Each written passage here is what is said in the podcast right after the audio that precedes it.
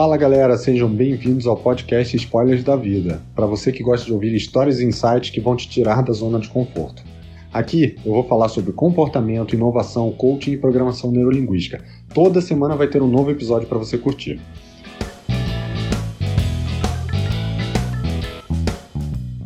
Fala pessoal, muito bom dia, sejam bem-vindos ao 14 episódio do podcast Spoilers da Vida. E nesse episódio eu vou falar um pouquinho mais sobre ansiedade. Eu já falei no quarto episódio, ansiedade, o mal do século no, no contexto do mundo VUCA, né? E hoje a gente está no momento, se você está ouvindo esse podcast, no dia do lançamento, é dia 23 de 3 de março de 2020.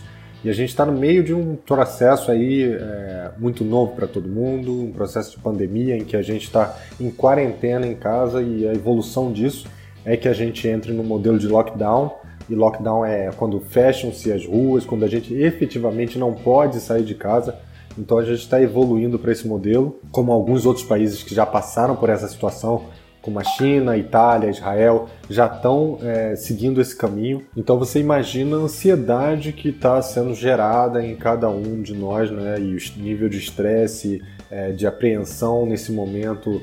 Tem pessoas assim que conseguem, como eu, como minha equipe, trabalhar remotamente. Quem é da área de TI, principalmente, consegue fazer isso. Mas tem pessoas que vão ser impedidas de trabalhar e que não sabem qual vai ser o futuro delas, né? Então eu estou trazendo esse episódio aqui para a gente falar um pouquinho mais sobre esse tema de ansiedade, para que a gente saiba lidar um pouquinho melhor nesse momento de quarentena e lide com tranquilidade, passe por isso, que com certeza dias melhores virão. Bem, relembrando aqui o que a gente falou no episódio 4, ansiedade é quando você tem um excesso de futuro, é quando você tenta trazer para o seu momento presente coisas que podem vir a acontecer. E geralmente elas são causadas por pressão no trabalho, situações familiares difíceis, medo de perder o emprego, expectativa excessiva de algo que está fora do seu controle, como por exemplo esse cenário atual, que a gente não sabe como ele vai é, transcorrer e como é que vão ser os impactos para as nossas vidas, né? É, além de fatores emocionais, como algum evento traumático, um evento de carro, acidente de carro, um assalto, trauma de infância, desilusão amorosa, tudo isso pode te causar ansiedade, porque você vai estar tá trazendo alguma coisa que você imagina que vai acontecer no seu futuro para os dias de hoje. E isso daí é, é, de forma bem simplista, tá? É o que é a ansiedade. E geralmente ela começa de uma maneira bem simples, é, não é nada assim que te cause muito problema, é uma dor de cabeça, uma preocupaçãozinha, aquele perfeccionismo que você tem para evitar risco, é uma desmotivação, uma falta de concentração, às vezes aquela dor muscular naquela, na base do seu pescoço, né? É uma irritabilidade, algumas horas você vai ter um medo, aquela respiração um pouco mais ofegante, e esses são os fatores que você percebe na fisiologia do seu corpo.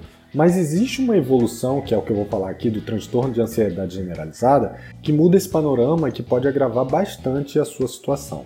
O transtorno de ansiedade generalizada, ou TAG, como é comumente chamado, ele faz com que você esteja constantemente se vendo em situações irreais que ultrapassam os perigos efetivos. O que, é que eu quero dizer com isso?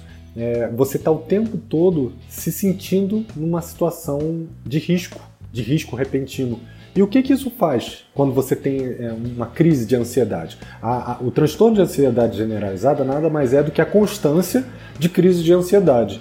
E uma crise de ansiedade, ela libera repentinamente adrenalina no seu organismo, que é aquele hormônio, neurohormônio, né, que serve para você, no momento de necessidade, fugir, atacar. Ele faz com que o seu corpo fique é, alerta, né? Ele, junto com o cortisol, fazem com que você esteja no estado de alerta e que você esteja apto a fugir, atacar. E isso seria ótimo se a gente não tivesse projetando algo que ainda não ocorreu, né? Então, qual é o grande ponto? Quando você entra numa crise de ansiedade, de uma hora para outra com essa descarga de adrenalina, você começa a sentir um aumento das palpitações, seu coração bate forte no peito, a sua pressão sanguínea aumenta, você sente uma angústia, um medo, principalmente quem tem família, é, acaba tendo medo de aconteça alguma coisa ruim para sua família ou para si mesmo. Aquela sensação de sufocamento, dificuldade de respirar, parece que tem sempre um peso no seu peito. Às vezes ele causa tontura ou dor de cabeça, a boca fica sempre seca, com dificuldade de, de, de engolir.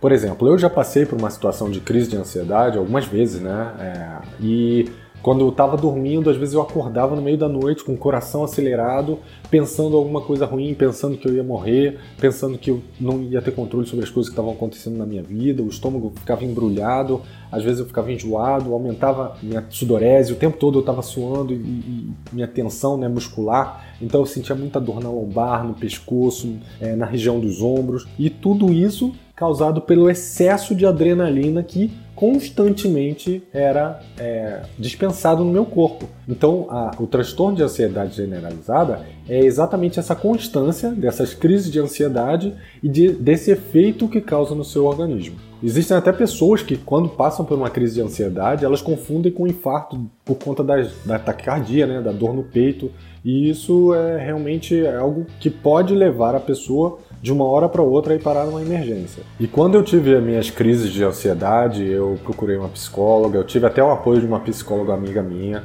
E eu sugiro que, se vocês estiverem sentindo já uma constância né, dessas crises de ansiedade, procure uma psicóloga, uma terapeuta, alguém que vai te dar um apoio é, especializado e encontre com essas pessoas o apoio que você realmente precisa para voltar ao teu eixo normal, né? Porque isso é uma coisa passageira.